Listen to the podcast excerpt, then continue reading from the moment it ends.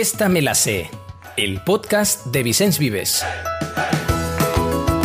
Hola a todos, bienvenidos a una nueva edición del podcast educativo de Vicens Vives. Ya sabéis que nos gusta traeros temas de actualidad y esta vez no podíamos dejar de hablar del Día Internacional de la Mujer y daros un par de ideas para llevarlas al aula. No tiene por qué ser estos días, este tipo de actividades son buenas recordarlas de vez en cuando, aunque no haya una efeméride de por medio. Tenemos también a Sonia por aquí. Hola Sonia, ¿qué tal? Hola a todos, hola Diego. Si te parece, antes de entrar en materia, repasamos por qué cada 8 de marzo se celebra el Día Mundial de la Mujer.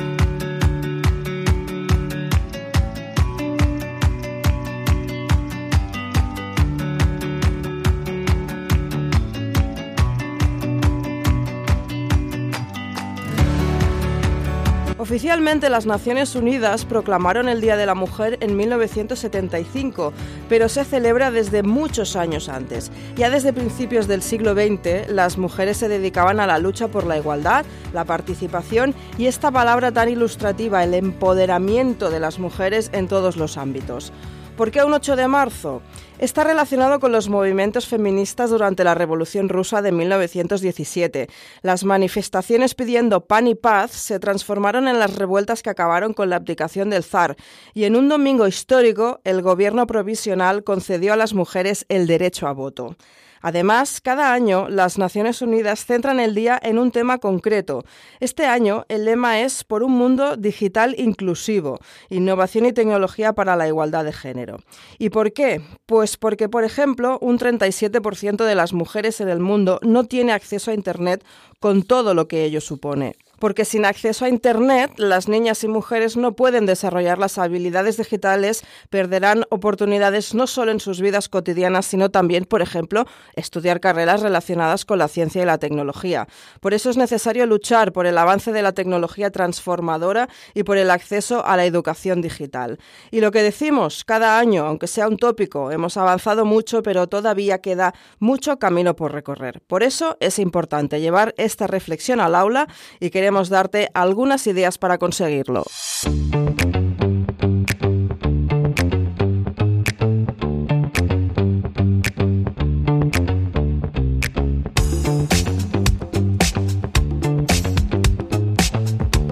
Pues la primera propuesta tiene que ver con Emma Watson.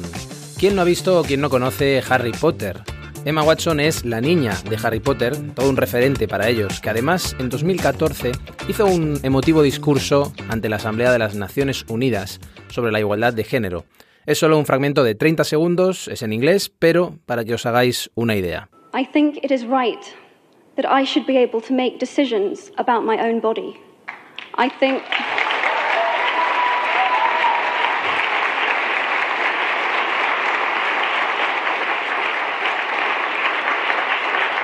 I think it is right that women be involved on my behalf in the policies and the decisions that will affect my life. I think it is right that socially I am afforded the same respect as men. Además de practicar el inglés, podéis analizar el discurso para identificar los mensajes clave y reflexionar en el aula sobre lo que nos quiere decir.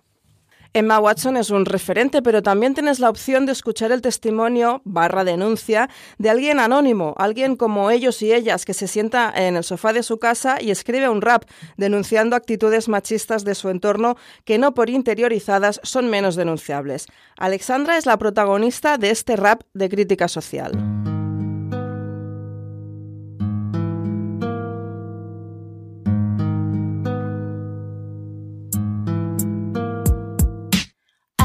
Vestidos y zapatos de tacón. Hoy me solté el pelo y aquí va la reflexión. Me pregunté, ¿que por qué tan desgraciada? Siendo el mismo ser, pero yo infravalorada. Tan difícil ver que son solo dos palabras, hombre o mujer, pero ambos la misma masa. Porque tú eres el rey y yo princesa barata. Cállate una vez, vas a meter la pata. Pregúntaselo a él, parece tener respuestas. Que la culpa es de esta sociedad enferma, enferma de poder, dinero y otros vicios, pero en base a argumentos un tanto limitaditos.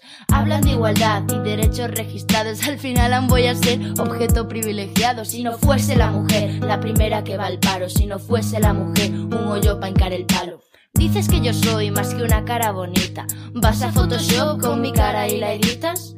Que alce la voz que estás abierto y me escuchas, pero suelto la verdad y dices que son paparruchas. Mamá siempre me dijo que no caminara sola, pero nunca dijo al crío que a las niñas no se violan. Papá la contra me dijo que fuese fina y a mi hermano le contó cómo poner a una tía.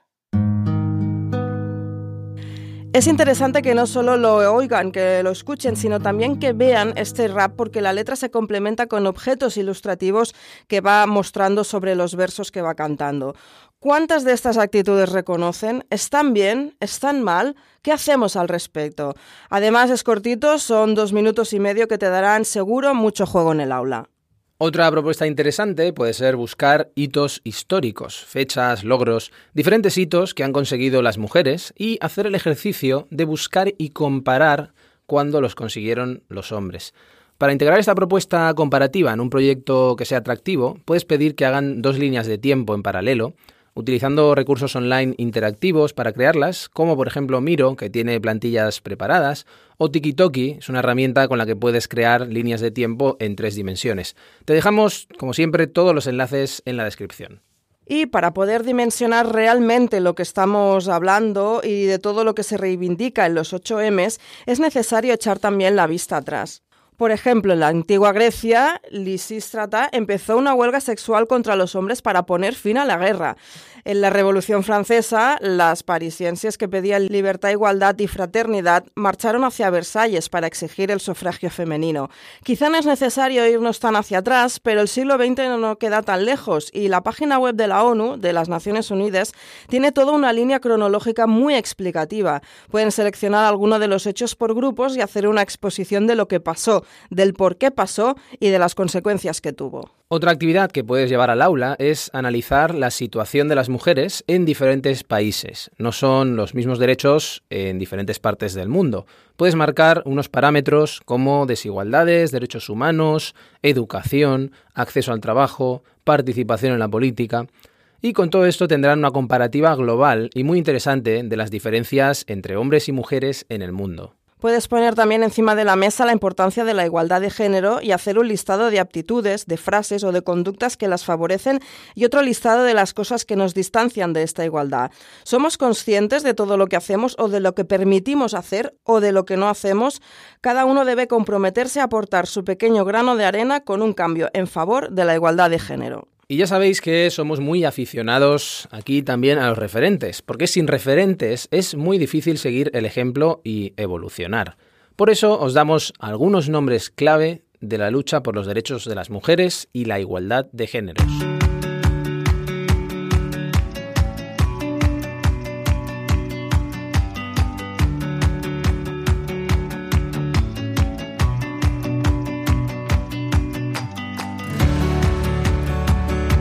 Malala Yousafzai, hablando de educación, tenía que ser la primera de nuestra lista.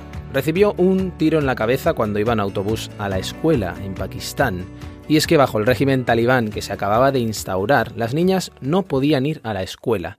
Estamos hablando de hace solo unos años, en 2012, pero ella luchó por sus ideales y por los derechos de todas las niñas que no podían acceder a la educación. En 2014 y con 17 años recibió el Premio Nobel de la Paz puedes encontrar la increíble historia de Malala con un Drama Life muy bien explicado. La mañana del 9 de octubre de 2012, como todos los martes, Malala se dirigía en bus a la escuela. Iba charlando de los deberes con sus amigos cuando dos miembros del ejército talibán pararon el vehículo y preguntaron por ella. Le dispararon tres tiros, uno de ellos en la frente. Quedó gravemente herida y tuvo que ser trasladada en helicóptero a un hospital. Cientos de personas protestaron en las calles de su ciudad y la noticia se extendió por todo el mundo. Contra todo pronóstico, Malala consiguió sobrevivir al atentado y fue trasladada a un hospital en Birmingham, en Inglaterra, donde retomó sus clases y empezó una nueva vida. Volver al colegio me hace muy feliz. Mi sueño es que todos los niños en el mundo puedan ir a la escuela porque es su derecho básico, aunque todavía no consigo que mis hermanos hagan los deberes.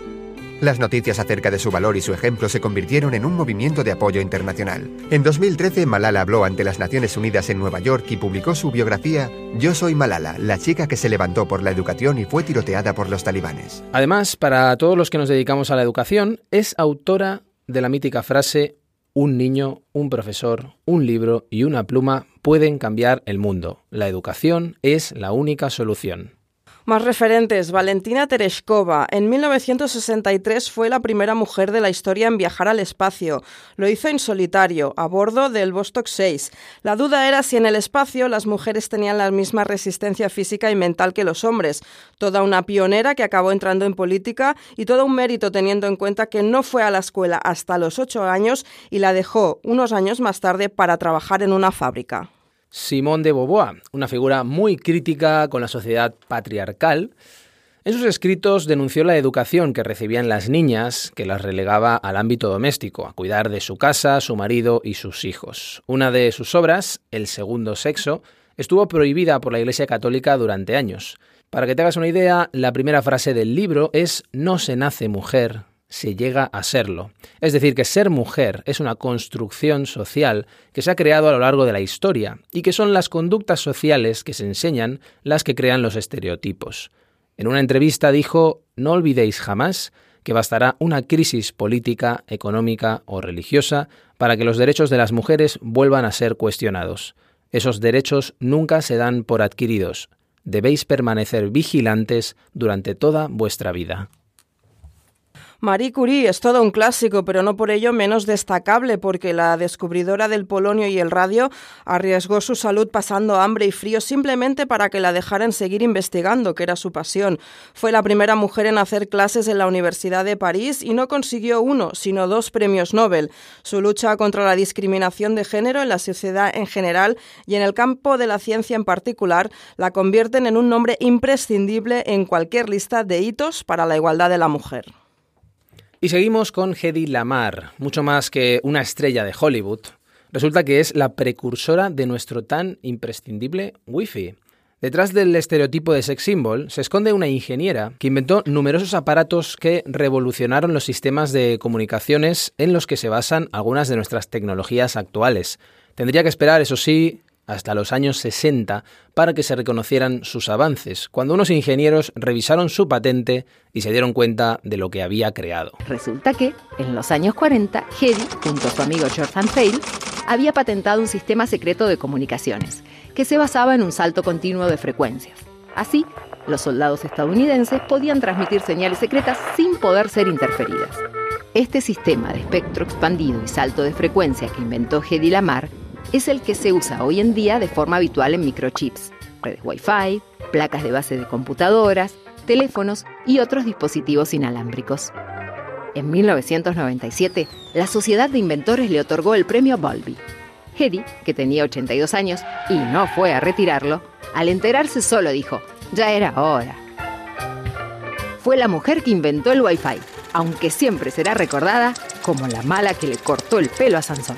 Y Frida Kahlo seguramente es uno de los primeros nombres que nos vienen a la cabeza y se ha convertido en un símbolo por ser una mujer libre en una época en que no todas las mujeres lo eran y por vivir su libertad sin tapujos en sus pinturas y por tanto en su vida. Segura de sí misma y de su talento, masculinizó su aspecto físico como una reivindicación de la igualdad, haciendo saltar por los aires los estereotipos de género.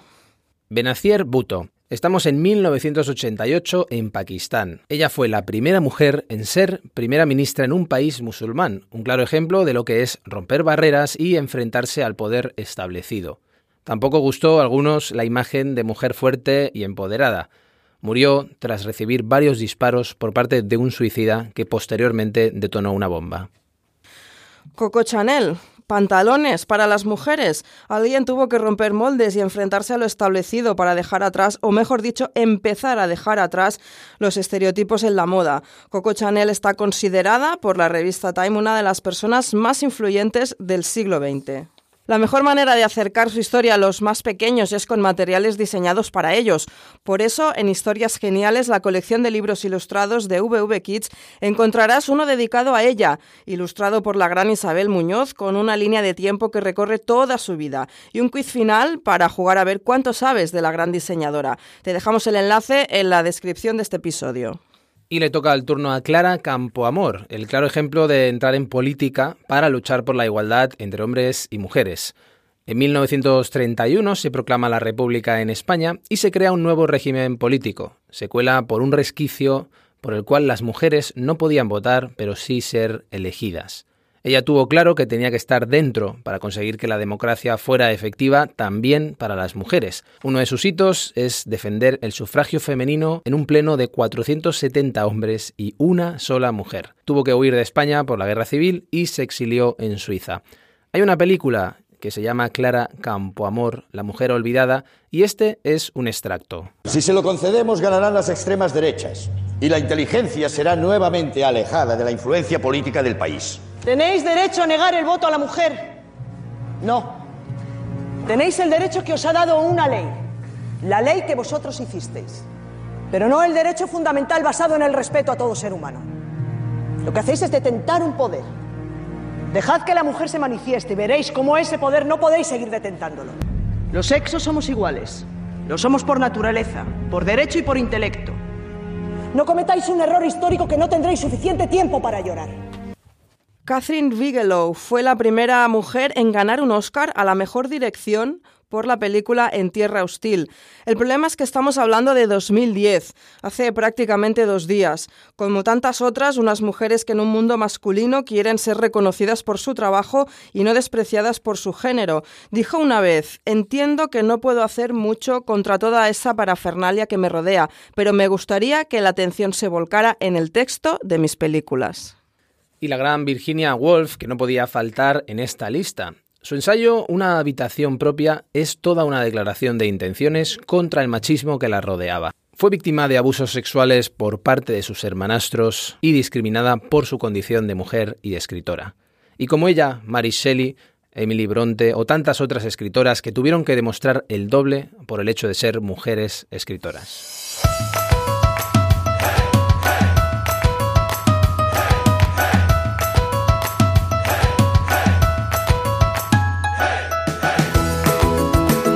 Pues hasta aquí nuestras propuestas para el Día Internacional de la Mujer y para cualquier otro día del año. Esperamos que os sean útiles y que sirvan también a tus alumnos y alumnas para darse cuenta de dónde vivimos, del punto en el que estamos y de todo lo que queda por delante. Gracias a todos, una semana más. Nos vemos en el próximo Esta Me la sé. Hasta pronto.